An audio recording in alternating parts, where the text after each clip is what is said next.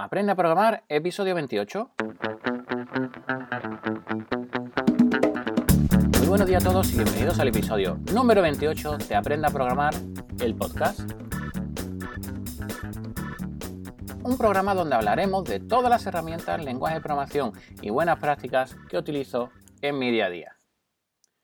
Mi nombre es Emilio Pérez de emiliopm.com y hoy jueves 14 de junio vamos a hablar sobre las diferencias entre dos sistemas gestores de base de datos. Uno de ellos MySQL, otro de ellos PostgreSQL. Pero antes, como siempre, hablaros de la Academia de Formación para futuros programadores que estoy creando en mi propia página web, en emiliopm.com, que es muy útil para aquellos que quieren comenzar a programar, puesto que vamos a aprender las bases para comenzar con buen pie en el mundo de la programación. Y ahora sí, vamos a comenzar el tema de la semana. Bueno, de la semana, más bien de eh, base de datos de esta semana, porque como bien sabéis, los martes hablamos sobre programación, los jueves hablamos sobre base de datos, siempre a las 7 y 7. Bien, pues el que íbamos a hablar sobre MySQL y PostgreSQL. Vamos a hacer una pequeña comparación entre ambas. Lo primero, ambas son bases de datos. ¿Y para qué sirven la base de datos? Pues para guardar información, para guardar datos. ¿Qué características tenemos?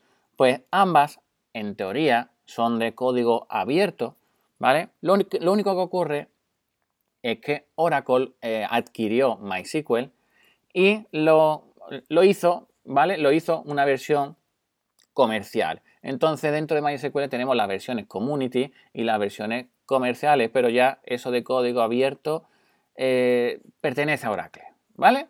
Mientras que PostgreSQL es totalmente abierto, lo puedes compilar, lo puedes utilizar, lo, puedes eh, manipular, eh, ampliar, bueno, lo que quieras con él, siempre y cuando, bueno, pues cumpla un poco, indique que es PostgreSQL, que viene de allí, etcétera, etcétera. Pero bueno, simplemente es 100% código libre, ¿vale?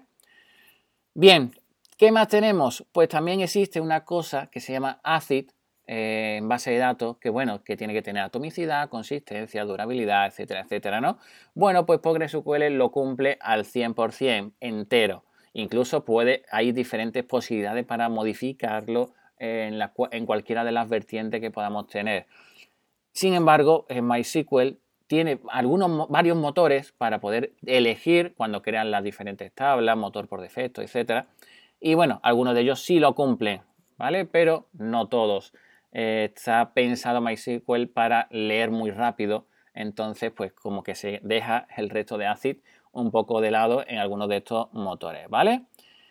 También en el cumplimiento del SQL, eh, PostgreSQL no, lo cumple al 100%, ¿vale? Eh, el estándar SQL pues va optimizándose, mejorándose, ampliándose año, bueno, año tras año no, pero cada cierto tiempo, ¿vale?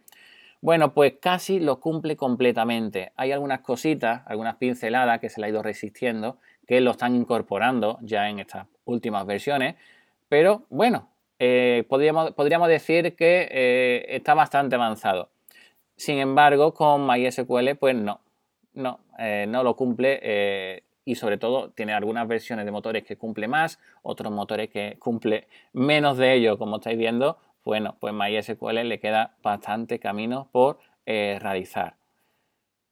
Lo mismo pasaría con la concurrencia. Eh, un sistema altamente concurrente, donde hay muchas inserciones, actualizaciones, borrado, pues en, PostgreSQL implementa lo que se llama MVCC, ¿vale? Para poder soportar múltiples peticiones sin necesidad de bloquear las lecturas. MySQL, pues eh, hemos dicho que varios motores no cumplen el tema ACID, pues tampoco van a cumplir esto, es decir, cada acción va a tener una reacción, ¿vale? Y va a estar bloqueando. Otros motores, eh, como InnoDB, sí lo cumple un poco, un poco mejor. Luego hay que tener mucho cuidado con qué motor estamos eligiendo en MySQL.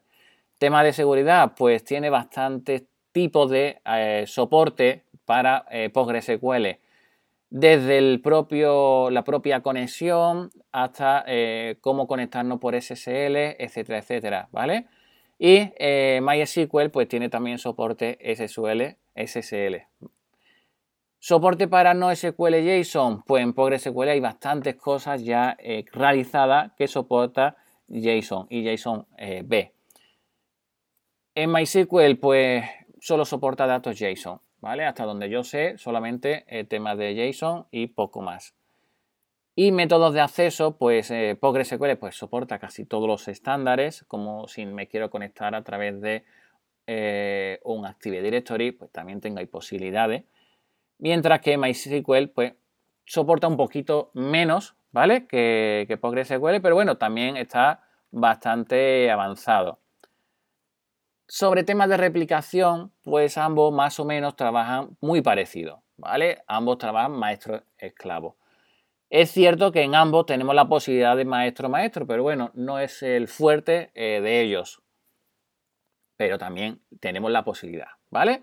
Replicación significa que tengo varias, dos bases de datos, por ejemplo, y lo que tengo en una se replica a la otra. ¿Qué significa maestro? Pues que una manda y la otra es de solo lectura, ¿vale?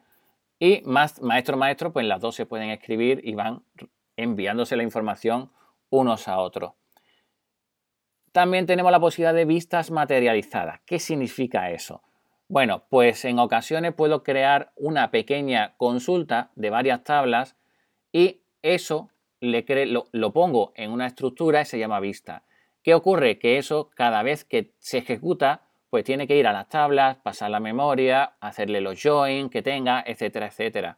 Vista materializada significa que se guarda ese resultado y mientras no haya modificación en las tablas maestras, pues no se tiene que actualizar es dicha información. Luego PostgreSQL solo soporta, MySQL no lo soporta.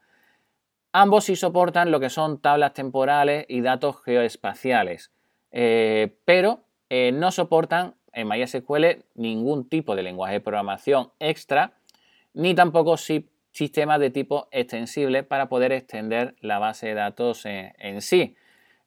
PostgreSQL le soporta muchísimos lenguajes de programación que estás acostumbrado a escribir en Python, Python, que, que si no, en PG eh, SQL, si no, perdón, PLPG SQL, que no, eh, Ruby, etcétera, etcétera. Es decir, soportan muchísimos tipos de lenguaje de programación. Y bueno, eh, esto es todo en el episodio de hoy de Aprenda a Programar el podcast. Mi nombre, Emilio Pérez, de emiliopm.com. Espero que te haya gustado esta pequeña comparativa y que hayas sido capaz de transmitirte tantas eh, diferencias entre una y otra, por, lo menos el significado de, las diferencias que, tiene. Si no, ponedme un comentario, lo vuelvo, vuelvo a hacer otro, otro podcast un poquito más amplio y un poquito más al grano. Y eh, como comento, pues dejarme también comentarios sobre los diferentes cursos que más te interesan para poder priorizarlos. Nos vemos el próximo martes donde hablaremos sobre programación. Así pues, hasta entonces, disfruta de estos últimos días de esta semana, pásalo muy bien el fin de semana y nos vemos el martes. Chao.